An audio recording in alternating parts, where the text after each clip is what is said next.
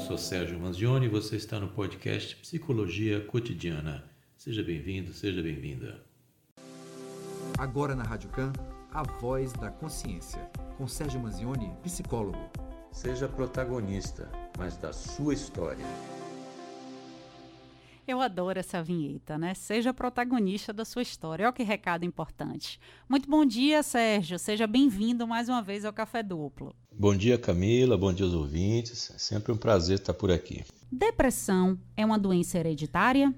Pode ser sim. Se há algum caso na família, a chance de você desenvolver a doença é duas ou três vezes maior. Ou seja, se alguém da família pai, mãe, avó, tia teve depressão, existe a possibilidade de também ter. Agora, isso não é uma sentença, quer dizer, se alguém teve, então outros vão ter é uma predisposição genética. Se você ter as condições para que aquilo se desenvolva. Se você passar por alguns problemas durante a vida, se você tiver situações que vão lhe levar a um caso extremo, o fato de ter antecedentes na família podem sim ser um componente a mais aí para o desenvolvimento da doença. Então, a depressão pode ser hereditária, sim, pode ser genética, sim. Fazer quando alguém cria dependência em fazer terapia? Esse é um ponto no qual o psicólogo ele tem que estar muito atento, porque não pode haver essa dependência. Durante uma certa fase inicial da terapia, durante um certo processo, faz parte desse tratamento que haja uma pequena dependência, até porque a pessoa vem sem rumo, está sem destino, está meio perdida e de repente começa a se achar dentro do processo terapêutico e acaba criando uma certa dependência da terapia para tomar suas decisões. No entanto, a psicoterapia ela é feita exatamente ao contrário, é para a pessoa não criar dependência nem da psicoterapia e nem de nada. É para que ela ela consiga cada vez mais ser autônoma, ter liberdade, ter independência para poder desenvolver a sua história aí. E como diz a própria vinheta, seja protagonista da sua história, exatamente para que você possa ter elementos para ficar independente. Então, se houver uma questão de dependência, quem tem que estar bem atento a isso é o profissional que está tratando. E essa dependência tem que ser continuamente e num processo, mesmo que seja gradativo, mas ela precisa ser descontinuada. Existem vários casos que a pessoa está bem, quando a gente vai dar alta, ela diz: Não, me deixe sozinha, não, não me abandone, como se isso fosse um abandono. Aí o processo tem que ser retrabalhado para que essa pessoa possa sim ganhar sua autonomia e seguir em frente. Síndrome do pânico e a depressão são doenças que estão necessariamente associadas. Podem estar ou não. Você pode ter uma depressão independente ou ter uma ansiedade também independente uma da outra. No entanto, existe o transtorno misto de ansiedade e depressão. Então, as duas coisas podem estar juntas. Eu estou falando de depressão e ansiedade porque a pergunta foi síndrome do pânico, mas a síndrome do pânico é exatamente a ansiedade em seu grau máximo. Então, a ansiedade no limite máximo ela vai gerar essa síndrome do pânico, que é um conjunto de fatores que vão levar a pessoa para aqueles sintomas clássicos da síndrome do pânico, como desorientação, como achar que algo iminente vai acontecer de ruim, com a pessoa pensar que vai morrer, ou que está com falta de ar, ou que não vai conseguir fazer certa tarefa, que não deve sair de casa porque não vai encontrar, por exemplo, um lugar para estacionar o carro, isso gera um pânico, ou por estar em lugar, local aberto, ou por estar em local fechado, e isso pode estar associado à depressão ou não. Então, existe sim essa possibilidade de depressão e síndrome de pânico estarem acontecendo simultaneamente, porém não necessariamente quando uma vem a outra vem não. Podem ser independentes ou podem estar juntas. Quando a pessoa tem uma resistência a fazer terapia, e aí ele pergunta na sequência: como tranquilizá-la de que ela pode confiar no trabalho desse profissional? A resposta é, vem na própria pergunta. É um trabalho do profissional. Se é um profissional que está realizando esse trabalho, alguém capacitado para fazer isso, então tem que se ter confiança. A pessoa não está ali simplesmente batendo papo. A terapia não é um bate-papo. Bate-papo a gente faz com amigo, com amiga, faz com os familiares A terapia é uma escuta dirigida, é algo chamado de escuta ativa. Não está simplesmente sendo uma conversinha. Muitas vezes a pessoa diz: Ah, eu não preciso de terapia porque eu chamo meus amigos, eu bato um papo aqui. Exatamente, você chama seus amigos para bater papo, mas na terapia você vai estar diante de um profissional que tem técnicas, que tem estudo. A formação de um psicólogo, por exemplo, são 5 mil horas mais aí pós-graduação, mais mestrado, mais doutorado, mais pós-doc, quer dizer, existe todo um preparo anterior para que o profissional saiba lidar com aquelas situações de uma forma que possa conduzir a pessoa para um processo de cura, de melhora, de um outro patamar, de autoconhecimento, etc. Então, a pessoa que tiver aí com receio de fazer uma terapia pode tranquilamente confiar no trabalho, até porque existe sigilo profissional. É bom as pessoas saberem também que tudo que é dito dentro de uma sessão de terapia, da psicoterapia, fica lá quando é feito com psicólogo. Os psicólogos têm um código de ética e que a gente não pode comentar nem falar nada do, daquilo que se passa dentro de uma sessão de terapia. E também outra coisa importante que pode ser um elemento de resistência e que é importante deixar claro é o seguinte: psicólogo não é juiz. Então você vai para um processo de terapia não para ser julgado, até porque o psicólogo não sabe o que é certo o que é errado. Ele vai trabalhar em cima do contexto de cada pessoa e a partir daí buscar um, um melhor caminho para essa pessoa superar aí as suas dificuldades e vencer o sofrimento. O que fazer quando a pessoa não se identifica com a linha de tratamento do psicólogo? Se não se identifica com a linha do psicólogo, procure outro psicólogo, porque se não houver essa identificação, se não houver essa transferência, se não houver esse rapport, como alguns vão chamar, que é, é estabelecer esse vínculo com o terapeuta ou com a psicoterapeuta, então não vai existir um processo que seja produtivo e nem construtivo. Então, quando a pessoa não se identifica com a linha de tratamento psicólogo, procure outro psicólogo, procure outra linha. Agora, é importante observar uma coisa muito interessante, que psicoterapia e o próprio psicólogo, nós não somos mágicos, não. Existem até casos que a gente não chama de terapia, mas chama de aconselhamento psicológico, que a pessoa faz uma consulta para poder ter uma orientação diante de um problema específico e isso termina ali em uma consulta ou duas. E existe um processo então mais demorado, que é esse processo de psicoterapia. E o que acontece é de que se a pessoa não der um tempo também para a psicoterapia funcionar, também não pode avaliar. Então tem gente que vai uma, duas, três vezes ao psicólogo ah, não tem condição não, eu não, não, há, não há possibilidade, porque imagina que em duas ou três vezes sua vida vai se transformar da noite para o dia, assim, uma coisa espetacular. E isso raramente vai acontecer. Então, o que é preciso é também dar um tempo para saber se esse processo terapêutico está funcionando ou não, se está tendo resultados. E qual é o parâmetro aí? O parâmetro é o sofrimento. Se está diminuindo seu sofrimento, se você está vendo o processo evoluir, se você está se sentindo melhor, se você está enxergando coisas que não via antes, você está no caminho certo. Se a coisa não está andando por aí, é muito simples. Você busca outro profissional, outra linha. Isso não quer dizer que aquele profissional é ruim, não. Significa que você pode não estar criando um vínculo adequado para que o processo terapêutico evolua de forma satisfatória.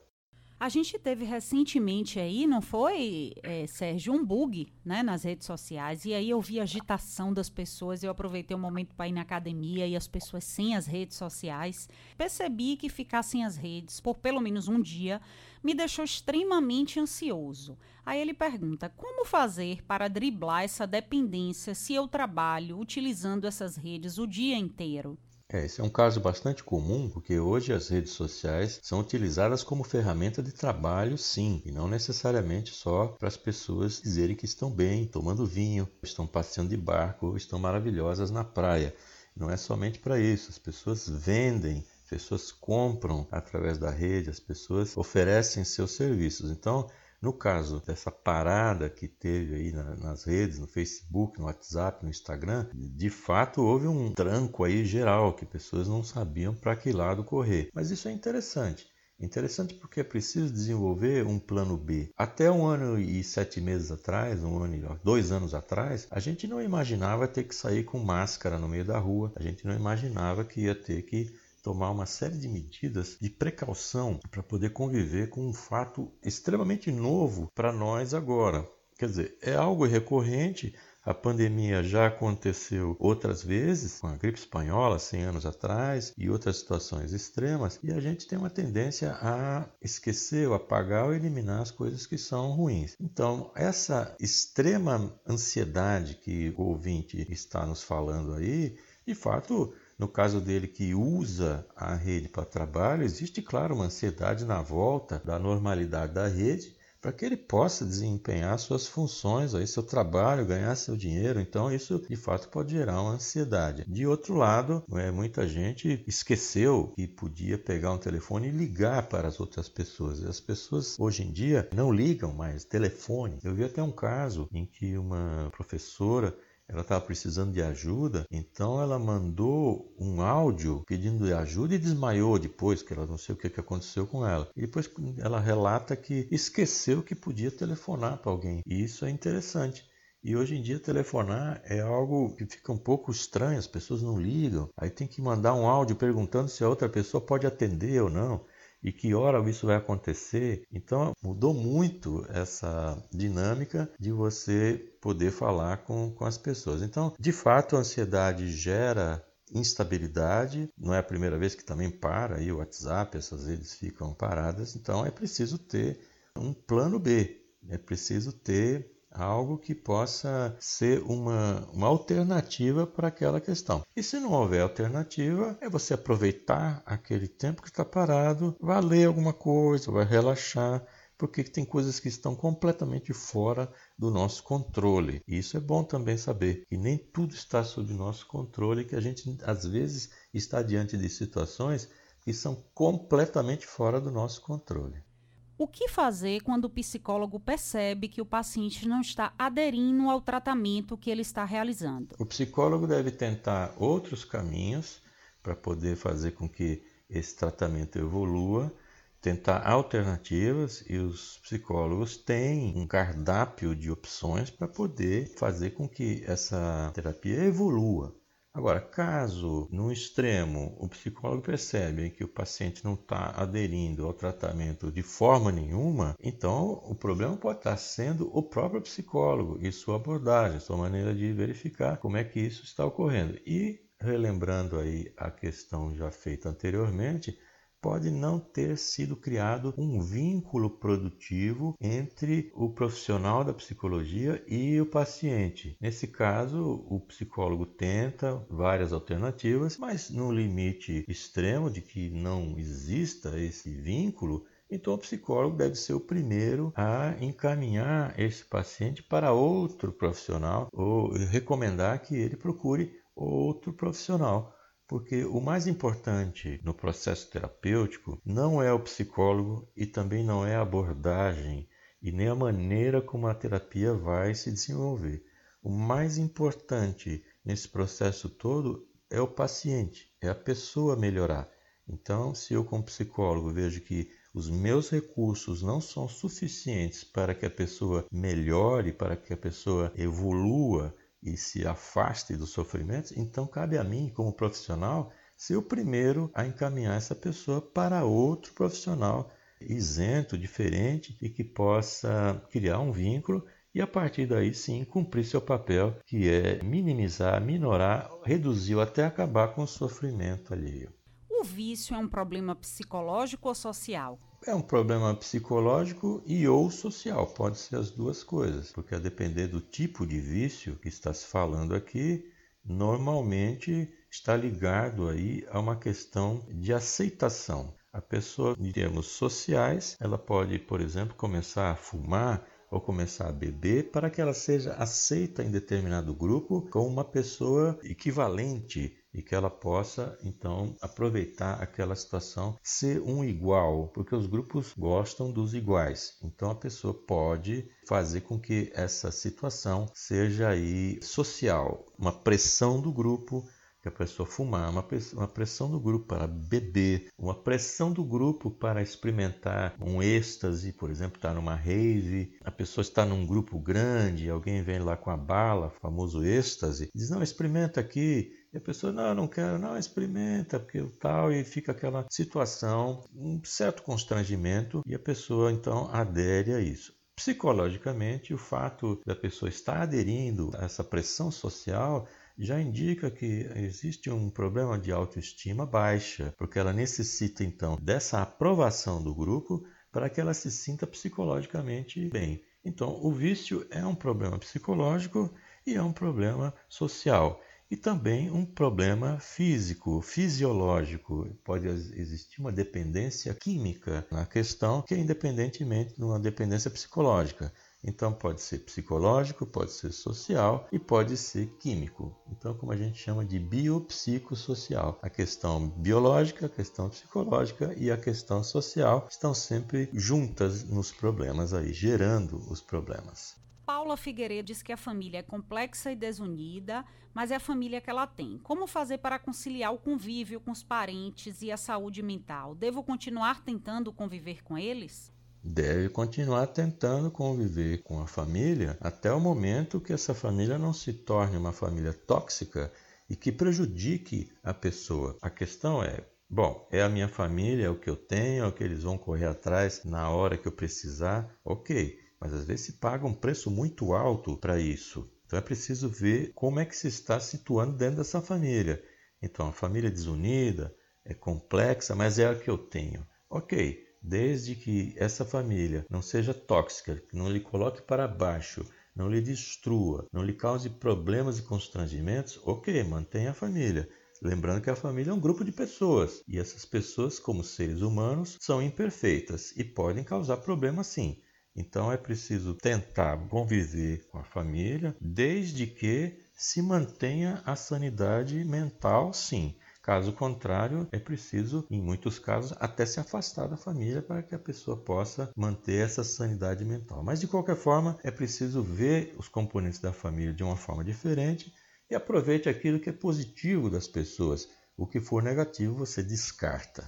Pois é, Sérgio, nosso programa chegando ao final. Os ouvintes que chegaram no finalzinho ou que têm interesse em ouvir novamente a entrevista e encontrar material que você disponibiliza, quais são seus canais de comunicação? Olha, pode me procurar no meu site, o www.sergiomanzione.com.br. Manzione é M-A-N-Z-I-O-N-E. No Instagram como arroba psicomanzione. Também tem meu podcast que chama-se Psicologia Cotidiana. É só procurar no Google, fazer uma pesquisa como Sérgio Manzione, isso aí tudo aparece lá. Mais uma vez aí, muito obrigado pelo espaço. Obrigado a você, Camila. Obrigado a todo o pessoal da técnica. Boa semana para todos e até semana que vem. Você acabou de ouvir mais um episódio do podcast Psicologia Cotidiana. Muito obrigado e até o próximo.